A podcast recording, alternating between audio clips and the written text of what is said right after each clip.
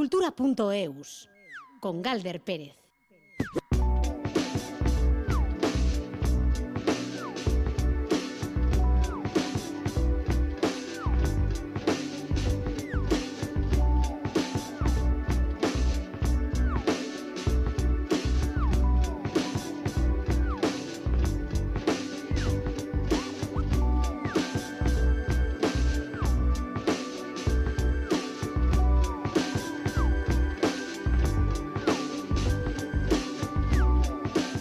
Caixo, Caixo, a Rachaldeón hoy seis minutos pasan de las 3 de la tarde. Arranca la sobremesa cultural en Radio Euskadi con José Ignacio Revuelta y Alberto Zubeldia en la dirección técnica y Ainara Ortiz en la producción de redacción. Hoy nos vamos a ir a la Euskalduna de Bilbao porque allí se va a estrenar la nueva creación de Ramón Lazcano de la mano de Euskadico Orquestra. Y con esto además se inicia la gira de conciertos por las capitales de Ego Euskal Herria del sexto programa de abono de la temporada. Además también vamos a viajar en el tiempo, a la década de los 50, con las obras de Amable Arias. Amable Arias en Bambalinas es el título de la exposición que hoy se ha presentado en el Museo San Telmo. Vamos a viajar en el tiempo y también al teatro de, mediados del siglo pasado, el teatro principal de Donostia. Hoy también hablaremos de, de premios, de los premios de música bulegua que están haciendo su camino, están cubriendo etapas en su séptima edición. Es cierto que los premios no sabremos para quién son hasta mediados de mayo, pero bueno, pues ya se ha cerrado la inscripción y de ello vamos a hablar. Y hemos hablado del Teatro Principal de Donostia y ahora queremos hablar del Victoria Eugenia, que acoge hoy un concierto muy especial, el de Eñaute Lorrieta, y no será solo música, porque también tendrá su parte cinematográfica. Además de las canciones en directo, a modo de presentación de fantasía, su último disco estrena el documental sobre el proceso de creación de Snakanta. Zuri buruzko apunteak Paper zurbilen batzutan Arratxe Non utziko nituen Zutaz letrak idazteko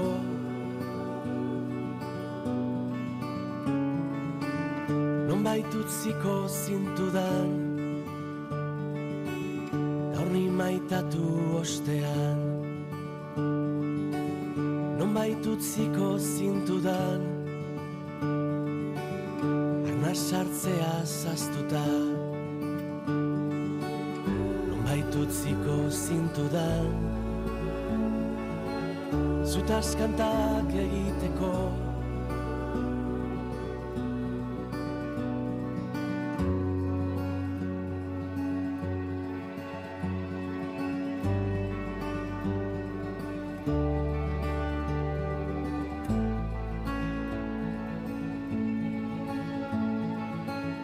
Non baitut ziko zidaten. Zutaz Zelofanetan zoriona Aurrek irentzi zezaten. Amaika terdiak jota. Nonbait utziko zidaten. Zutaz letrak idazteko.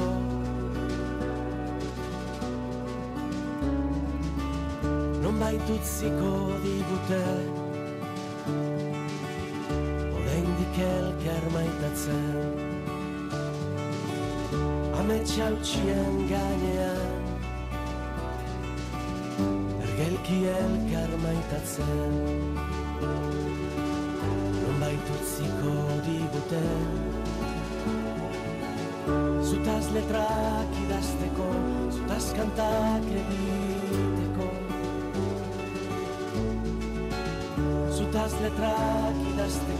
Concierto hoy en el Victoria Eugenia de Donostia con Neñaute Lorrieta y el estreno de ese documental creado por Arriguri que se va a proyectar antes del concierto de hoy, pero también en el concierto de Bilbao, en el de Gasteiz y en el de Iruña. Y nos vamos a otro concierto porque eh, Euskalduna Bilbao va a ser hoy el escenario de un estreno mundial llamativo, el de la nueva creación de Ramón Lazcano, uno de los compositores de orquesta más importantes de la actualidad. La obra Mare Marginis ha sido impulsada por Euskadi Orquestra, además de por Radio France y la Orquesta Sinfónica de Radio Colonia. Y después de su estreno de hoy en Bilbao, estará la semana que viene en Donostia, en Iruña y en Gasteiz. Nos vamos de concierto con Iker Zabala.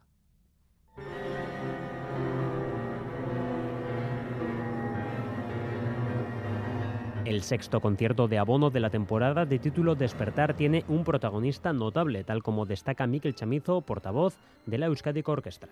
Todo un acontecimiento para la música vasca porque eh, incluye el estreno de un nuevo concierto para piano de Ramón Lascano, es uno de los compositores vascos más importantes y de mayor renombre internacional. ¿no? Pues es una colaboración también muy relevante para la Euskadi Orquestra porque le hace fortalecer, digamos, los lazos internacionales que tiene con, con instituciones tan potentes. ¿no? Es la segunda composición en torno al piano que realiza el creador Donostiarra. La anterior, este Itzaurrevi, fue hace 30 años, en 1933. Esta nueva se titula Mare Marginis y ha sido trabajada durante largo tiempo, tal como explica el propio Lazcano. Uy, esto fue hace tres años, porque claro, las programaciones de orquesta son como mínimo a dos, tres años vista. Yo no soy de los rápidos, yo escribo lentamente, me, habrá llevado en total como año y medio sin contar el proceso de reflexión anterior, más luego el, tiempo de preparación del solista, que han sido otros seis meses. Es decir, es un proceso muy largo que desemboca en lo que está sucediendo estos días. Y es que el solista de esta obra es uno de los pianistas más reconocidos en el continente, es el francés Alexandre Tarot además con un solista de verdadero lujo como es Alexander Tarot, que es uno de los pianistas europeos más importantes. Me atrevería a decir que es un pianista de culto y sobre todo reconocido por, por ser un especialista en la música francesa de todas las épocas, ¿no? Desde el barroco, pues Rameau, Couperin, eh, hasta el siglo XX con Debussy y Ravel, y la creación actual donde meteríamos también a Lascano, ¿no? Mare Marginis trata de crear un paisaje sonoro que tiene en su recorrido reflexivo la relación con este mar de la luna. Hablamos de un mar que no es un mar, de un mar que no tiene agua, de un mar que no es eh, terrestre, que es un, es un, mar lunar, le da una idea liminal, un umbral entre la luz y la oscuridad, lo que es visible y lo que es invisible, y eh, todo esto para mí pues será una, es una forma de metáfora, es un agarre que me permite encontrar eh, ideas sonoras con las que trabajar y elaborar la escritura musical. Este será el estreno absoluto y para Ramón Lazcano es especial que se produzca en casa y que sea con Euskadi Orquestra. Porque la Orquesta de Euskadi es un territorio importante y efectivamente eh, acogedor, porque la Orquesta de Euskadi siempre se ha portado muy bien conmigo, desde, desde muy joven. La Orquesta de Euskadi me estrenó cuando yo tenía 18 o 19 años, era un crío, y, y ellos estaban ya ahí apoyándome. ¿no? Es música contemporánea la que Lazcano crea, tal como explica Chamizo, escuchar la música del compositor vasco es una experiencia única pero las obras de Lascano siempre son sorprendentes, utiliza un montón de técnicas inusuales en los instrumentos y especialmente cuando emplea la orquesta al completo, como va a ser el caso en esta obra, está considerado uno de los grandes maestros de la actualidad. Una ocasión para abrir los oídos a sonoridades que probablemente nunca antes hemos oído. ¿no?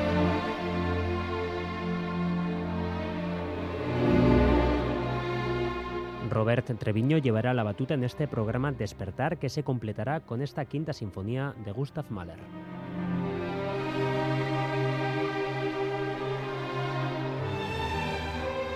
A Donostia nos vamos. El Museo San Telmo ha presentado la exposición Amable Arias en Bambalinas.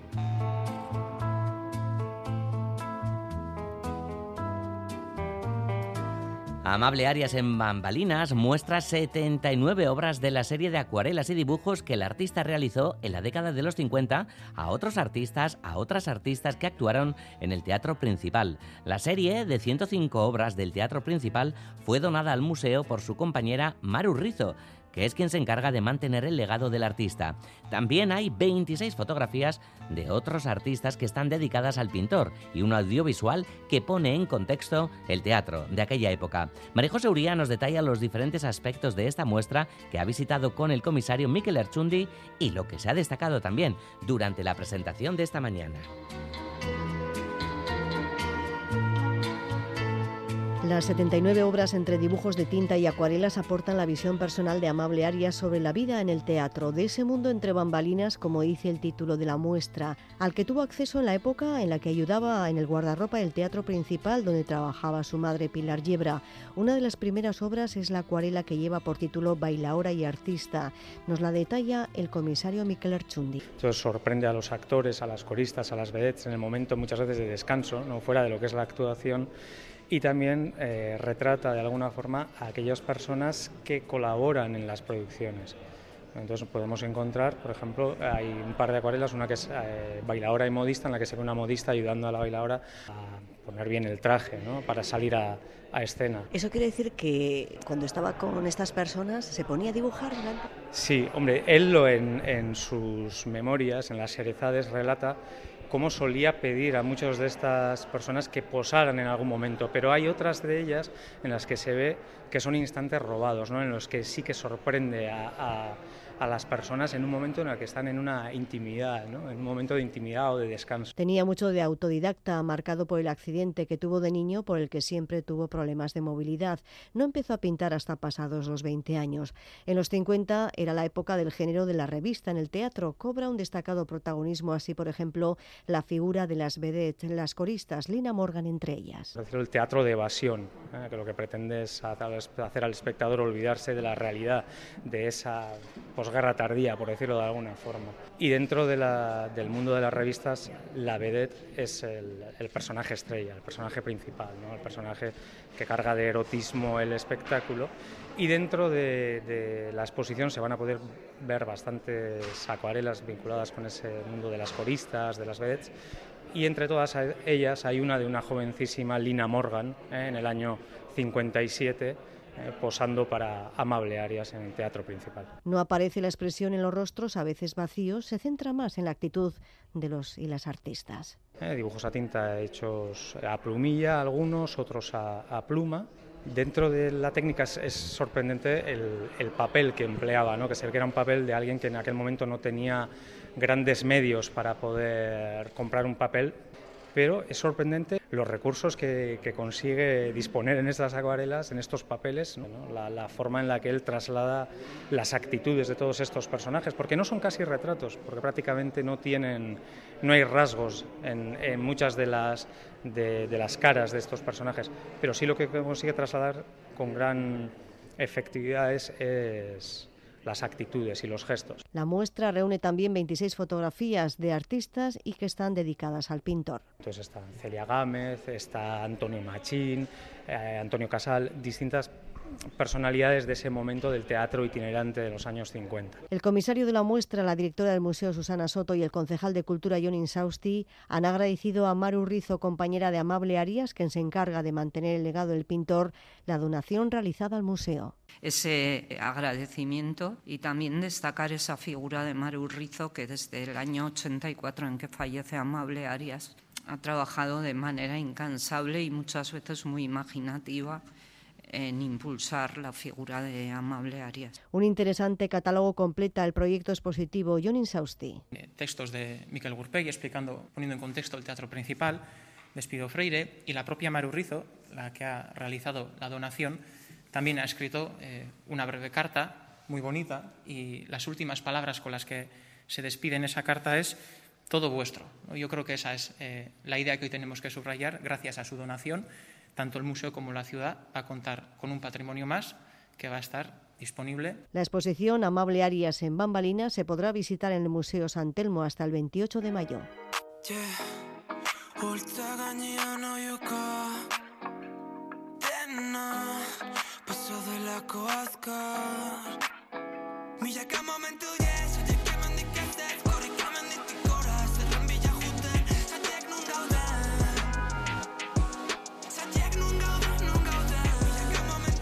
La séptima edición de los premios Música Bulegoa sigue cubriendo etapas. Se ha cerrado ya el plazo de presentación de propuestas. Se han recibido un total de 120, de las cuales la mayoría son de pop rock. Ahora comienza el trabajo del jurado especializado que deberá elegir a las propuestas premiadas. Unas propuestas que se darán a conocer a mediados de mayo. Será el de una fábrica de Herrentería. Juan Ramón Martí Arena con premios y con música.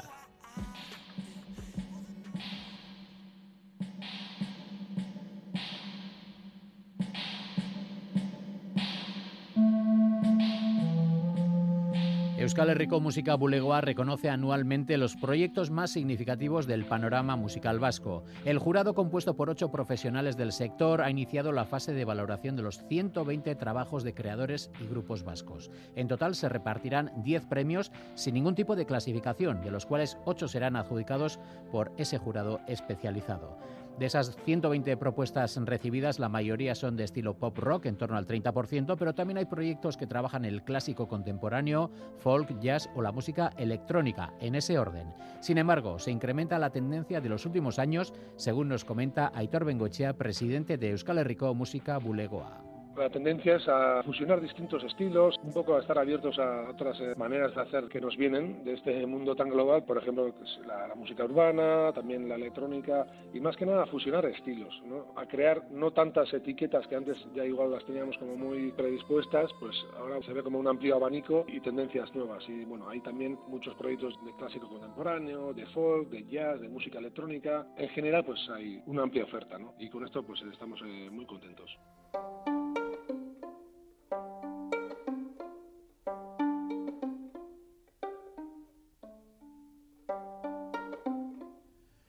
Siete de cada diez trabajos presentados son en euskera. Los trabajos instrumentales representan el 11% y los trabajos en castellano el 10%, siendo el resto los creados en lenguas distintas al euskera y castellano. Por otra parte, si el pasado año predominaron los proyectos liderados por mujeres, por primera vez en la historia de los premios, este año el 42% de los trabajos tienen liderazgo femenino. Preguntado si al estar el jurado compuesto por profesionales de diversos ámbitos de la música vasca le será más fácil elegir a los premiados, Aitor Bengochea nos dice que sí, pero destaca que tiene un gran trabajo por delante es gente experta, digamos, eh, en la materia, es gente que están en distintos eslabones del, sector musical y sí que conocen el sector desde dentro, entonces es vital también tener como esa materia gris o esa materia crítica. Aún así, teniendo 120 propuestas, pues se suelen tener un, trabajo, la verdad es que arduo y bueno, desde aquí felicitarles el, trabajo que hacen. De los 10 premios, 8 los otorga el citado jurado, el noveno será concedido por el Instituto Vasco Echepare, que reconocerá la labor de difusión internacional de la música vasca, y el décimo, otorgado por Euskal Herriko Música Honorífico reconocerá la trayectoria de una persona, grupo o entidad relacionada con la actividad musical por desarrollar un proyecto destacado en los ámbitos de formación, sensibilización, difusión o producción. Aitor Bengoechea dice que no puede dar pistas porque apenas se han puesto manos a la obra. Sinceramente no hay pistas porque todavía no nos hemos reunido para terminar esto. Pienso que cada uno de los miembros de la Junta Directiva pues tendrá sus propuestas, en eso somos eh, totalmente libres. Como solemos premiar una trayectoria de un agente, una persona, una entidad que haya hecho pues eh, una trayectoria que queremos subrayar, en eso la verdad es que estamos de buenas porque tenemos un panorama muy rico en Euskal Herria, entonces creo que hasta el último momento, pues eh, no, no sabremos cuál es el, el premiado.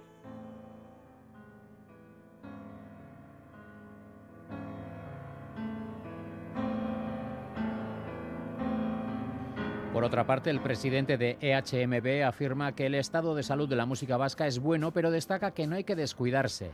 Dice que es como un jardín que hay que regar y cuidar muy a menudo. Un sector que, visto desde dentro, se ve un panorama rico, con creadores súper interesantes y propuestas eh, tanto innovadoras como interesantes. Lo único que todo eso, pues nada en un mundo global, que también nos vienen algunos riesgos desde fuera, grandes plataformas o cambios en los hábitos de consumo, cultural como musical. Entonces, bueno, hay que estar atentos y yo diría que tenemos un huerto, un jardín, digamos, hermoso en el panorama musical vasco, pero hay que regarlo y cuidarlo día a día. Cada premio de música Bulegoa consta de 2.000 euros y una escultura de Fernando Miquel Arena. Los premiados se darán a conocer el próximo 16 de mayo en un acto que tendrá lugar en Lecuona Fábrica de Herrentería.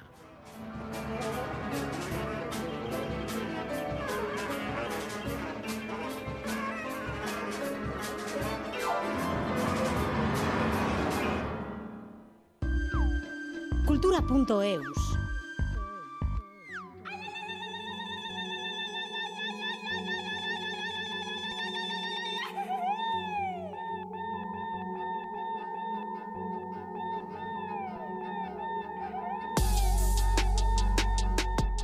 Esta tarde en Cultura.eus a las 3 y 24 minutos os traemos un libro. Óscar Bilbao, publicista y escritor bilbaíno, presenta Los nietos bastardos de Warhol, una novela que retrata los años 90 en la capital vizcaína con aire, pues digamos, nostálgico y con aire canalla. Óscar Bilbao, ¿qué tal? Arracha al León.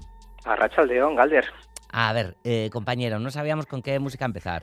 hemos ido con una de... hemos ido-.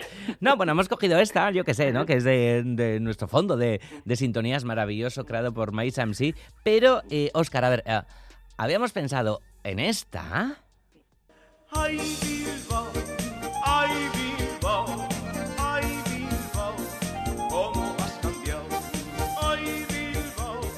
¿Cómo te hubiera sonado arrancar así, Óscar? Muy bien, si le metes un tun, tun, tun, tun por debajo sería perfecta, ¿no? Sería perfecto. A ver qué te parece entonces este chun, chun, chun, chun, chun.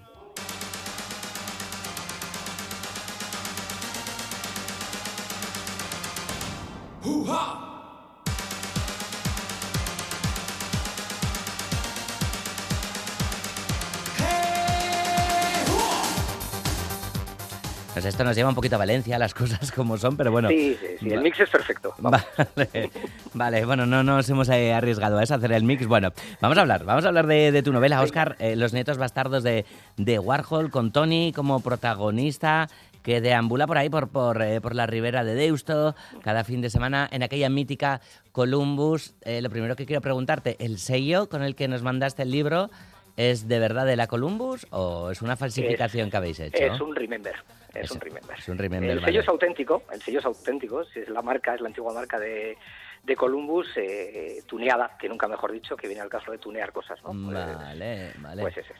¿Llevaste mucho tú el sello de la Columbus en, en tu No, mano, en tu no, muñeca? No, no, me pilló un poquito, bueno, cuento de la introducción, yo fui una vez a la Columbus y fue entrar y es verdad que te retumba, te retumba a todos, era, era una pasada. Fui con un amigo, fuimos a la barra, eh, nos pedimos un cubata de cacique, yo creo que todo el mundo pensó que éramos policías nacionales, porque todo el mundo estaba viendo botellines de agua. Y entonces fue mi única, mi única experiencia en la, en la Columbus, pero, pero reconozco que me lo pasé muy bien. Bueno, eh, ya las pastillitas que con las que mandas el libro a la prensa, por lo menos, que es porque mm, tú siendo publicista conoces muy bien ¿no? el mundo del periodismo y sabes, estos ah, por cuatro caramelos... Efectivamente, cualquier cosa.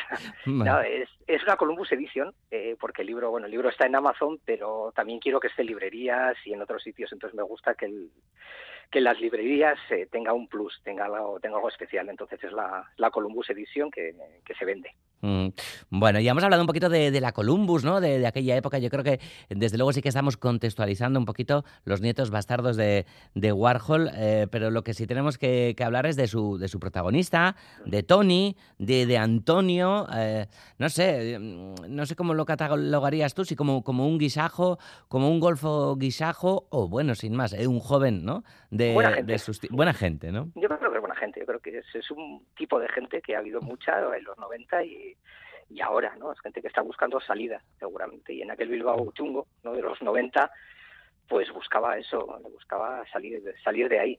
Mm. Y ahora, pues, pues buscaría otras, buscaría lo mismo de otra manera, seguramente. Yo creo que ahora sería, sería froilanista, ¿no? Sería, sería seguidor de Froilán como, como ídolo máximo, creo yo.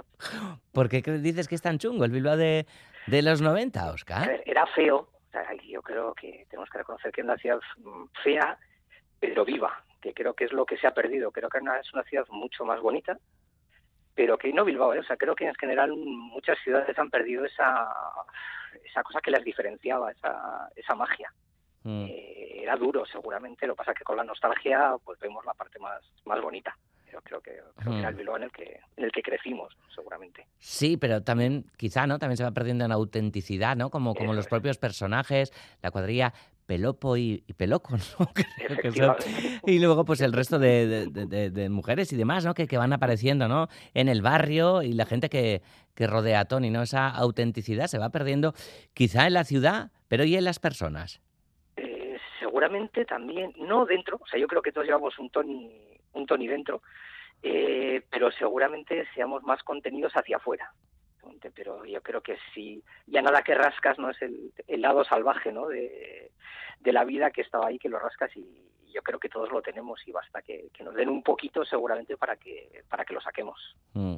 Vamos a contar un poquito hasta, hasta donde se pueda, eso mejor eh, tú que nadie lo sabe, desde luego, ¿no? Hasta dónde se puede destripar los nietos bastardos de, de Warhol. La referencia a Warhol es por lo- aquellos eh, míticos 15 minutos de fama y demás. Están los programas de, de televisión, no sé. Aquí, bueno, en ETV también ha habido varios. El diario de Patricia y demás y todo esto, ¿no? Nos lleva un poco a aquella tele también, ¿no? esa- esa- esos primeros talent, ¿no? Que, Sí. que luego explota con, con Operación Triunfo. Bueno, talent, eh, talk show, ¿no? Era, era una mezcla Una curiosa. mezcla de todo. Sí, sí, yo creo que los talent vinieron después. Incluso Sí, algo de era- reality, si me lo Sí, era, una, permites, sí, era esos principios que valían poco. Mira, y ahora que lo dices, lo voy, lo voy a confesar. Esa Arancha Zarrabitia que sale en el libro Sí, es casi Patricia Gastañaga. vale. Es- Está inspirado en Patricia Gastañaga en ese, en ese programa que era, que era de TV, evidentemente, claro. Ujú. Que Y, y- veíamos. y- y para, y para Tony y el resto de personajes, ¿te has inspirado en, en personas reales con las que conviviste o conociste tú en los 90, Oscar? Eh, sí hay gente, hay retazos, ¿no? Yo creo que los personajes se van construyendo un poco con, con cosas de gente que vas, que vas conociendo y por eso te decía que todos hemos bordeado en algún momento igual ese lado salvaje, ¿no? Y todos hemos conocido gente así, entonces sí hay una mezcla de, sí hay una mezcla de gente, sí. Mm. Eh, te lo pasaste bien, ¿no? Escribiendo la novela, ¿no? Sospechamos eso, ¿no, Oscar? Estupendamente, no, no, muy bien, me, me he divertido mucho y creo que, creo que se nota, ¿no? Porque el otro día me decía un, un colega que la había leído y dice, escribe sin filtros. Pues sí, seguramente sea lo que, lo más sin filtros que he escrito nunca. ¿No te has cortado con nada, de verdad? De verdad, de verdad, de verdad, de verdad, de verdad. Y lo he pensado y no, no, no me he cortado. Vale, hay, hay, hay cosas súper divertidas, ¿no? El centro de día, hay Tabarán de Arán y demás, ¿no? También para, para todas las referencias, ¿no? Eh, que vas incluyendo poquito a poco, pues eh, te has rodeado de... bueno, no sé si de son- toques, ¿De? de pequeños toques, ¿no? De guiños que el que los el que es de aquí lo entiende, ¿no? Y el que es de fuera no lo pilla, pero bueno, tiene, tiene ese punto, ¿no? También de, de guiños, seguramente. Mm. ¿Te ves un poco atrapado en esta ola de, de nostalgia que estamos viviendo en, en la creatividad, Oscar? No, no, a ver, bueno, no, y sí, yo creo que la nostalgia eh, es buena si tiene ironía. O sea, creo que la nostalgia es divertida cuando o funciona, ¿no? Que es, a- es Mad Men, ¿no? Mad Men decía en la serie que la nostalgia es una enfermedad porque acaba en algia. Entonces, cuando le metes ese, ese punto de, ironía, de diversión, creo que es cuando funciona. Pero sí, yo creo que decimos siempre ¿no? que cualquier tipo pasado fue mejor, pero siempre es el nuestro. O sea, que es nuestros 20, ¿no? Nuestros 20, 20 y tantos y tal. Pero no, no, la verdad es que intento, no, o sea, visto con ironía sí, si no, si no, no me interesa realmente esa nostalgia pura. ¿Qué le dirías tú ahora a, a Oscar Bilbao, eh, a, a- a tu, a tu tú, adolescente? Um, que compre cripto y que hubiese vendido antes de, antes de la caída, seguramente. Eh, compra ahora y vende antes de, de diciembre del, del 22, ¿no? Creo que sería un gran mensaje para, para el Oscar de los 90. Eh, a ver qué te dice, a ver qué te dice esta canción, que algo de documentación sí que tiene.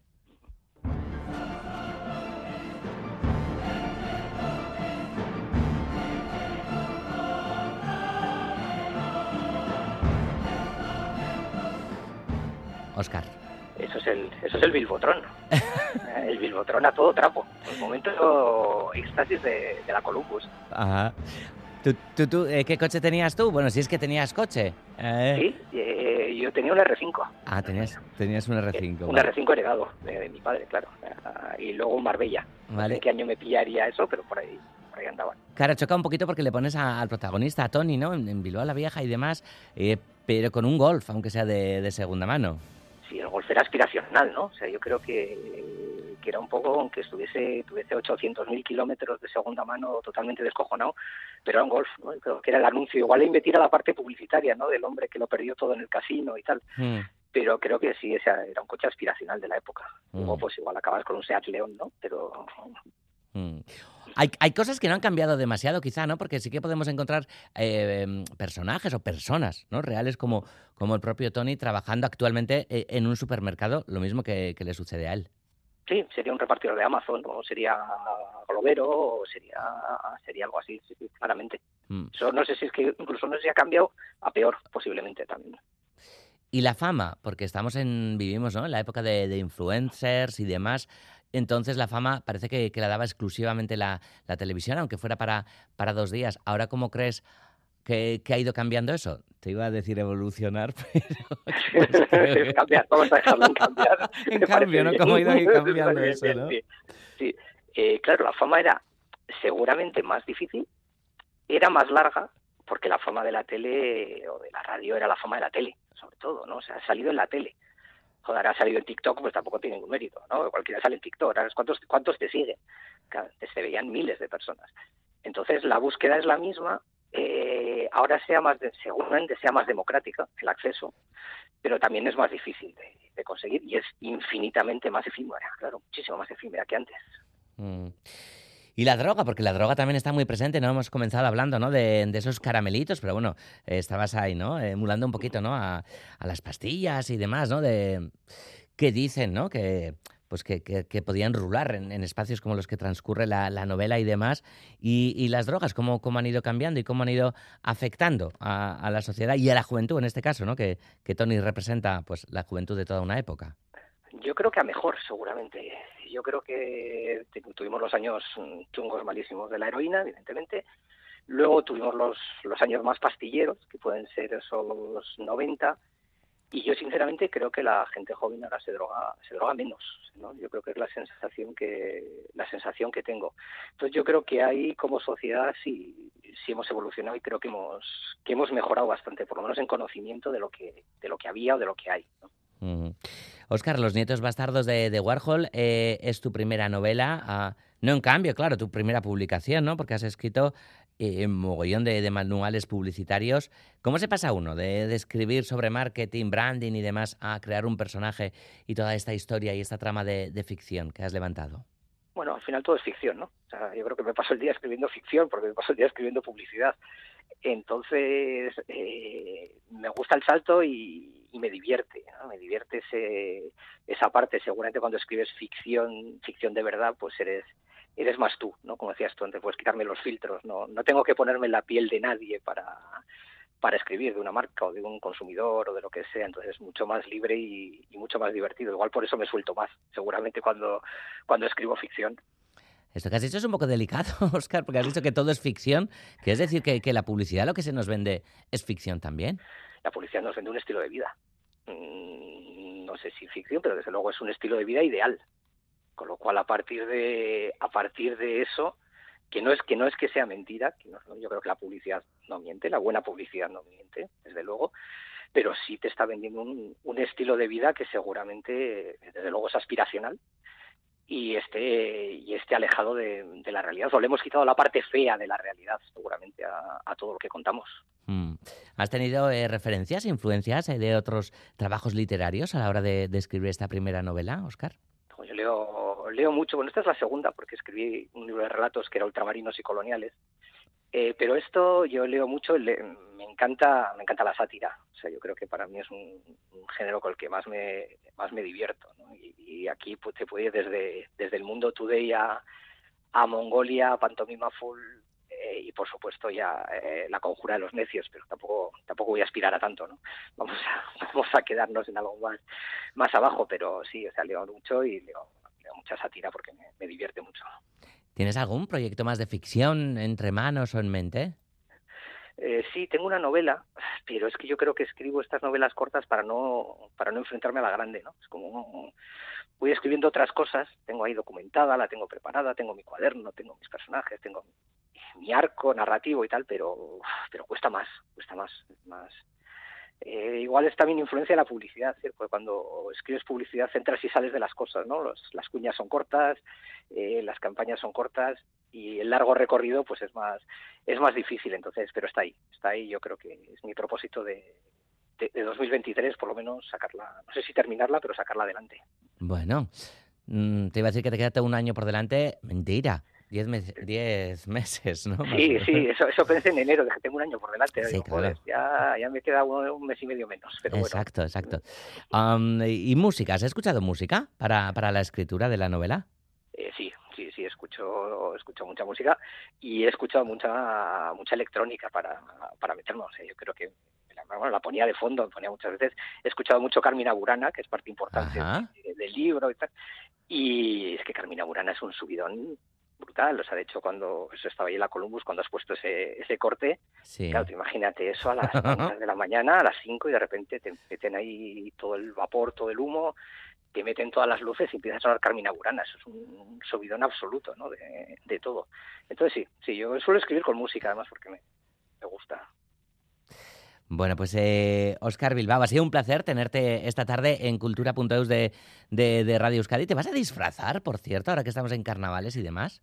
No, no soy de, no soy de disfraz. Yo me habré disfrazado tres veces en mi vida, más o menos. ¿Tres veces en tu vida? En tu vida, sí, sí, en mi vida, en mi vida tres veces. Pero de, de, chaval y así tampoco. Eh, sí, de chaval, de, Ah. de chaval, de 20, 20 y tantos años, yo creo que, que sí, o sea, que en mi cole, pues yo creo que en, los años, en aquellos años no nos disfrazábamos, evidentemente. Eh, claro, cuando ya empiezas a tener 15, 17, los primeros carnavales, pues yo creo que tres veces o así, o sea, no, no es una cosa que me que me vea, o sea, escribo Vale. sátira, pero luego, o sea, no, hacia afuera me cuesta más, digamos. Mm, vale, vale. Bueno, y pues nada. Que no sé, no sé qué, qué- cuál sería el grupo que, que más represente para ti a, a Bilbao, que es eh, la gran protagonista, ¿no? Junto a Tony de, de tu novela. Joder, eh, vamos a ver, por supuesto Platero, eh, pues el Platero seguramente de, aquella de aquella época y ya si nos ponemos más un poco nostálgicos, joder, pues te diría que la Ochoa, ¿no? Si nos ponemos en aquellos años, eh, para mí era como referencia y me parecía súper avanzado, joder, lo ves ahora y es y es mega moderno, ¿no? O sea, eh, tú escuchas ahora cualquier cosa de la Ochoa es casi, ¿no? Le metes un ritmillo nuevo, el, el fondo ese del que hablábamos antes y las letras y la parte transgresora es, mega moderna. Yo te diría que la Ochoa, fíjate. Bueno, pues mira, otro día te saludaremos entonces con la Ochoa. Oscar Bilbao lo ha dicho, un placer y, Igualmente. y te esperamos por aquí pronto. Agur. De acuerdo. Es Venga, que. Galder, Agur, agur.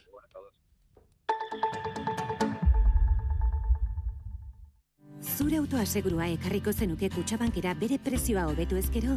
Kontsultatu apirilaren amabosta baino lehen ea gure promozioaz balia zaitezkeen. Informazio gehiago irubebikoitza.kutsabank.es. Kutsabank, hemendik. Es un suicidio. Todo lo que tiene nombre existe. Irati.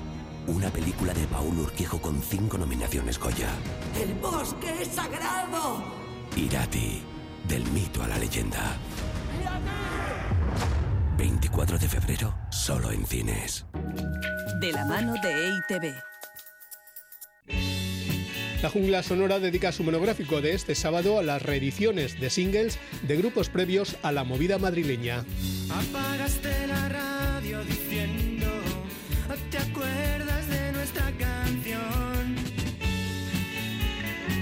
El sello Snap Records recupera viejas grabaciones de bandas de los primeros 80 que se adelantaron a la movida, bandas tan interesantes como Polanski y El Ardor, Tos, Paraíso o Los Modelos.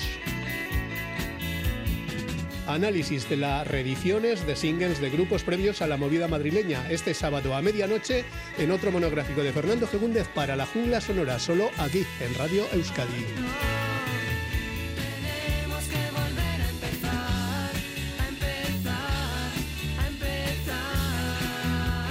Jungla sonora con Joseba Martín.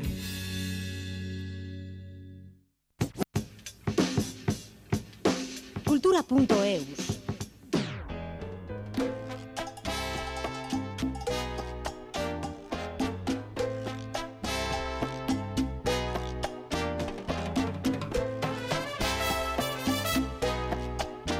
Diego El Cigala presenta hoy en su concierto el 20 aniversario del disco Lágrimas Negras. Será en el Baluarte.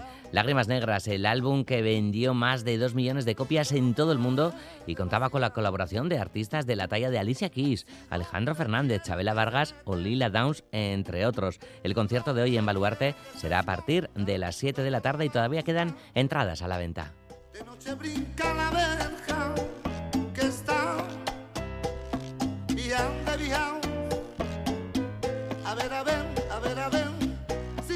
y otra otro concierto, otra cita, en este caso para el lunes. El grupo Beira va a llevar al teatro Arriaga de Bilbao su insólita sensibilidad.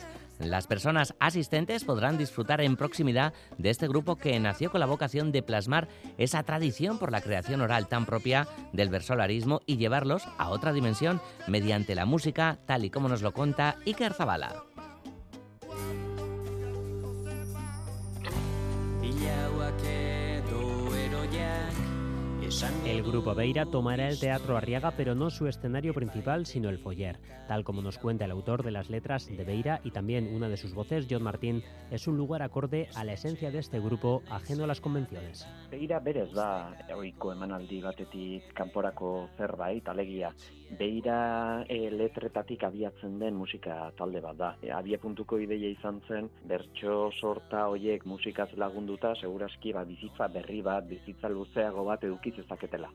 Martín, que es también bercholari, explica que este es un proyecto nacido en 2006 que ha crecido año a año de forma llamativa. apur bat bertsozentrista zen garai hartan proiektua, baina pixkanaka pixkanaka bere dimensio musikala e, handitzen joan da. Lehenengo bitik bosterako salto egin genuen, eta geroztik e, sei pertsona izaten gea holtza gainean.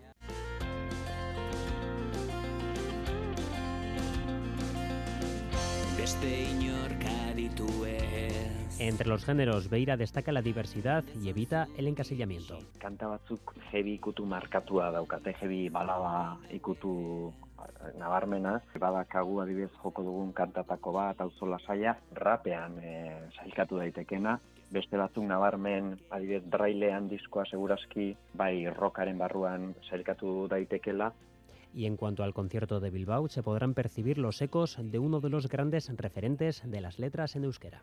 Bere bizitzan garrantzitsua izan da Xavier Lete, doktorego tesia berari buruz egin nuen, bere letrai buruzkoa. Beirak e, proiektu bat ba zeu eraman e, esku artean, eta baizen Xavier Leteren e, kanta ezagunak eta eta ez ezagunak e, musikatzea. Haietako batzuk izango ditugu, pare bat joko ditugu. Junto a John Martín estarán en escena en el Arriaga Igor Arruabarrena, Irati Otriosola, Urtzio Lasiregi, Mikel Arruabarrena y Gary Amondarain.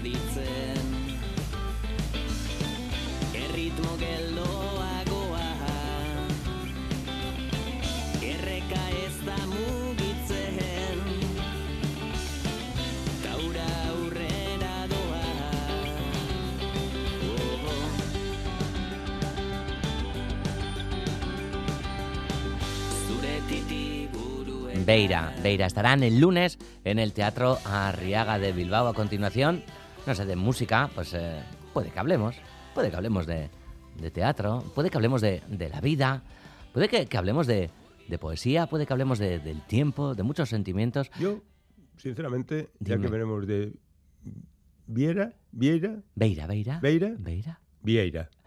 ¿Quieres que hablemos de Vieira? De comer. De comer, de comer siempre De- bien. sí. A pesar de acabar de comer. ¡Que llega aquí Félix Linares! ¡Aupa!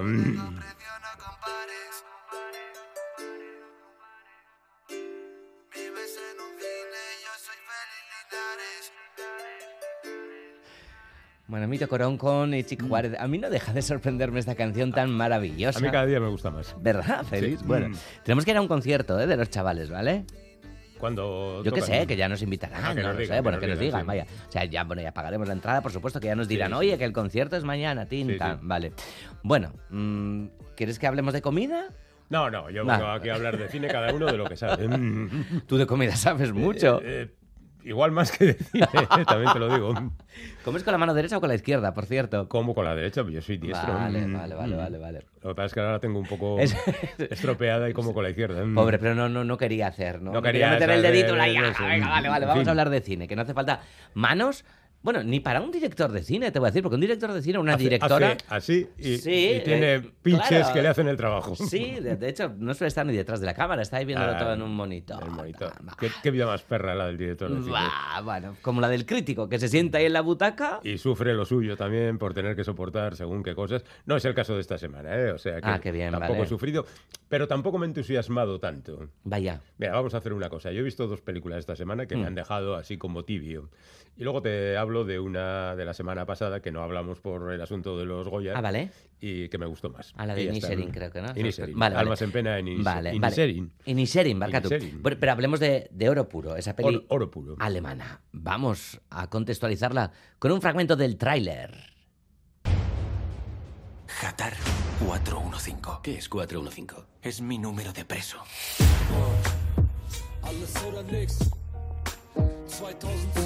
¡Joder!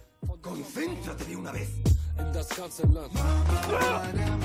Ahora eres Hatar. Pues aquí tenemos la historia de, de Hatar, Satar, ¿no? Este, este, este, rapero. este rapero, sí, bueno, que, que llega a Alemania y demás, ¿no? De, de una prisión, como, como decía ahora, de una prisión iraquí, ¿no, Félix? Bueno, en realidad, a ver, la historia es más compleja porque él en realidad, aunque es de procedencia oriental también, eh, es alemán. Entonces lo que le pasa es que se ve metido en una serie de catastróficas desdichas que ocupan la parte de la comedia de la película, porque durante gran parte la película es humorística. De hecho, a este tío lo que le pasa es que, es que lo cuentas y ya te parte la caja, que pierde un cargamento de cocaína líquida. Pero en lugar de que se lo quiten unos gángsters o que tenga un accidente horrible, es que simplemente las cajas en las que lleva la cocaína, como está lloviendo mucho, se les rompe el fondo y se caen al suelo y pierden la cocaína. No. O sea, igual eso es verdad, pero es tan ridículo que te quedas así pasmado. A continuación, trata de recuperar el dinero y empieza a hacer planes cada vez más absurdos para robar algo que, que le permita sa- salir adelante. Y entonces se monta al final una operación que falla un día, falla al siguiente, falla la semana siguiente y al final cuando dan el golpe pues les pillan a todos y acaban en, el- en la cárcel. Lo que pasa es que ellos se escapan, acaban en Irak, al final los deportan, vuelven a Alemania, es todo un cachondeo de película. Mm, Vale, pero hay que tomarlo como, como, como una sátira, porque estamos en, en comedia, desde luego sí que No, estamos. al final es la biografía del rapero este, pero que le pasan cosas divertidas. Ah, bueno, vale. divertidas para el espectador. Igual a él no le hizo maldita la gracia ver la cocaína líquida diseminada por el suelo mojado. Pero bueno. Supongo que no. No, no. Su intención no era, A desde mí me ha sorprendido porque el director es. Bueno, a ver, me ha sorprendido relativamente, ¿no? El director es Fatih aquí, que también es de origen oriental, pero que lleva en Alemania 3.000 años aproximadamente y que ha hecho películas muy potentes como Contra la pared, Al otro lado. Otras más divertidas, como Soul Kitchen, por ejemplo, y En la sombra, que creo que es la última suya que he visto. Y es un tipo ah, de una cerada visión social, incluso cuando aborda temas divertidos, ¿no? O sea que aquí efectivamente nos está contando estas astracanadas, pero lo que cuenta ocurre en una situación social muy determinada, ¿no? Claro. Y entonces, bueno, y luego es una película muy bruta, de esas en las que de repente salen las pistolas a relucir y hay como una especie de masacre, yo qué sé, es una, es una película un poco desproporcionada por las, por las costuras, ¿no? No sé, eh, a mí desde luego me está resultando atractivo lo que cuentas. Yo lo cuento muy bien. Sí, eso, eso también es cierto, pero acabamos de, de charlar ahora con el autor también de Los nietos bastardos de, de Warhol, ¿no? Que bueno, Ya. que también tiene un poco ese puntito Sí. disparatado. Es que la vida demás, es no disparatada Sí. y, y lamentablemente también trágica, ¿no? Entonces Cierto, se juntan claro. las dos cosas y al final te, te encuentras riéndote de cosas que no te apetece nada reírte de ellas. Mm, no Pero sé. bueno, el cine es la vida, compañero. El, el cine es la vida, compañero. Y la vida es como el cine. Eh, sé que no quieres hablar del Triángulo de la Tristeza, que se estrena también este fin de Es que semana. no la he visto. ¿No la has visto? No. Pero... Pero me gusta mucho el director. Ah, ¿te ¿eh? gusta el director? The Square ah. me pareció fantástica. Vale, vale, vale, vale, sí. vale. Ah, pues a ver si nos hablas de ella, vale, vale. La semana que viene Parece con que ello. es como muy exagerada y tal, pero tiene una pinta estupenda. Claro, es la historia de unos ricos que alquilan un yate superatómico. Bueno, habréis visto el tráiler. A mí hay una secuencia del tráiler que ya me parte la caja cuando la rica le dice al capitán Woody Harrelson, tendrán ustedes que limpiar las velas. Verá señora, este es un, es un barco a motor. Y dice, bueno, bien, será a motor, pero limpien las velas. Y dice, sí señora, nosotros limpiamos, Limpiamos las, las velas, velas. estaría bueno. A mí el momentito de H&M, Valenciaga. H- Sí, sí, no, no, la película tiene una pinta estupenda y esa es, el tráiler está ocupado prácticamente por la primera parte de la película, porque luego el nate naufraga, toma ya spoiler. es un Titanic. Bueno, pero está en el Eh, tráiler. Está en el tráiler Sí, también, sí. sí. Y acaban todos en una isla, en plan náufragos, a ver quién eh, es ahí el poderoso, el rico o el que tiene capacidad de supervivencia, ¿no? Tiene muy buena Las pinta. Las cosas se cambian. Sí, sí, tiene mí, buena pinta, si visteis. The Square, que es una película que no gusta a nadie, pues sabéis por dónde va la historia esta. Mm. Bueno, pues eh, a ver, la semana que viene hablaremos del. Triángulo de la Tristeza y hablemos ahora de los Fabelman y un poquito de Spielberg. Siempre viene bien. Bueno, Spielberg es un clásico. Las películas son sueños que jamás olvidas. Sammy. Estamos hablando este año además mucho de la Berlinale y demás, bueno, oso de, de honor para Spielberg. Sí. Y bueno, pues Estos ha, alemanes que se renden al capitán se ha puesto tierno eh, el hombre Hombre, se ha puesto tierno. y parece que, que ha hecho algo, no sé, autobiográfico semi-autobiográfico, no sé hasta, hasta dónde cuenta realmente su vida o no, no esa infancia, esa juventud y ese amor por el cine. Al margen de anécdotas, está claro que el personaje protagonista es él, que es el típico niño pesado, que va todo el día con la cámara al hombro. Eh, ahí está, ahí está, sonríe, tírame la pelota y tal, y él le graba, ¿no? Y, y bueno, pues es verdad que, según ha confesado él en más de una ocasión, él era el niño pesado que con el Super 8 iba allí a dar la tabarra a todos los familiares, grababa todas las fiestas, las excursiones campestres, absolutamente todo. Bendito niño pesado, también te voy a decir, ¿eh? que Sí, le si debemos da- momentos Mm. estupendísimos a Sí, Spielberg. sí, sí. Eh, La verdad es que es el típico cineasta hecho a sí mismo después de ver 3.500 películas y curtiéndose en todo esto, ¿no? Es curioso, ya lo había dicho en alguna ocasión, que él, el primer shock que tuvo en el cine fue con la secuencia del tren eh, del mayor espectáculo del mundo. Y aquí lo hace realidad también, lo cual le lleva a filmar un tren de juguete que tiene y eso. Y al mismo tiempo cuenta la historia de sus padres. No sé hasta qué punto es realidad ese triángulo amoroso entre sus padres y un amigo de sus padres. Pero en cualquier caso queda bien y no pasa nada. El- la imagen que da de la madre de los Fabelman, quién sabe si la de los Spielberg, es muy poco complaciente en ese sentido. Sí, bueno, la trata como alguien inestable y que no sabe mm, eh, conciliar la realidad con sus apetencias, mientras que la figura del padre es tirando a tontito un supergenio de, de las matemáticas y de las ciencias, pero un tipo que se maneja mal en la vida social y sin embargo se comporta muy bien con los niños. Y lo que hace es obviar a sus hermanas. Las tres hijas del matrimonio que componen con el protagonista la familia aparecen, pero es como si no aparecieran, no tienen carácter, no tienen nada, nada que contar al público. Y bueno, pues todo está orientado a esa secuencia final en la que el futuro genio del cine se encuentra con el entonces... ¿Con ET? Eh, no, no, mejor, mejor, se encuentra con John Ford. El, al que Ah, adora y entonces eh, es su primer paso en Hollywood. Él ha contado que se encontró con John Ford y que le contó la, la anécdota que cuenta en esta película acerca de dónde está el horizonte. ¿no? Eh, Si el horizonte está abajo, está bien. Si el horizonte está arriba, está bien. Hay expectativas, hay emoción. Si el horizonte está en el centro, es una mierda. Cito literalmente, ¿eh? no me estoy inventando las palabras. Y bueno, pues es otra anécdota. Pero la película, eh, a ver, ya solo faltaría que Spielberg hiciera una mala película. La película no está dotada del toque del cineasta rompedor, que ya no puede ser porque tiene 76 años y tampoco estamos ya para bromas de ese tipo, ¿no? Pero bah, es un ejercicio de nostalgia que no te maltrata demasiado como espectador, pero tampoco te da ningún ánimo de ningún tipo. O sea que, bueno, yo salí del cine diciendo, vale, Spielberg, ya, ya, está bien, tu testamento. Ya. ¿Le llamaste a Steven? Un, WhatsApp tú no usas, Félix. Eh, no, no lo uso, si no lo hubiera mandado. Sí, sí. Oye, que nos quedan dos minutitos y hay Sí. una peli que quieres comentar que no, pudimos comentar Sí, la te quería semana, comentar lo ¿cierto? de Almas en Pena en Inisherin porque a mí me parece una película muy estimulante, ¿no? Es una película que parte de una anécdota aparentemente trivial. Dos amigos, uno de ellos decide no volver a hablar con el otro eh, porque le carga y porque le quita tiempo y no quiere perderlo en conversaciones con él. Quien no tiene un amigo Pelma, ¿no? O sea, quiero decir que todos los espectadores se, se solidarizan con ese personaje. Pero luego las cosas se van complicando, se van complicando y no puedes... mm, perder la vi- de vista el hecho de que los tontos son tontos y que cada vez hacen tonterías más grandes, ¿no? Y el personaje de Colin Farrell es que se comporta como tal, es que es tonto. Y entonces cada vez la cosa va adquiriendo caracteres más brutales, más salvajes, que hablan muy mal del ser humano y de su capacidad de, de afrontar la realidad. Y en ese sentido me ha parecido curiosita la película, además con ese balance que significa la hermana del personaje de Colin Farrell, que pone un poco de sensatez en la cabeza de estos dos atontados.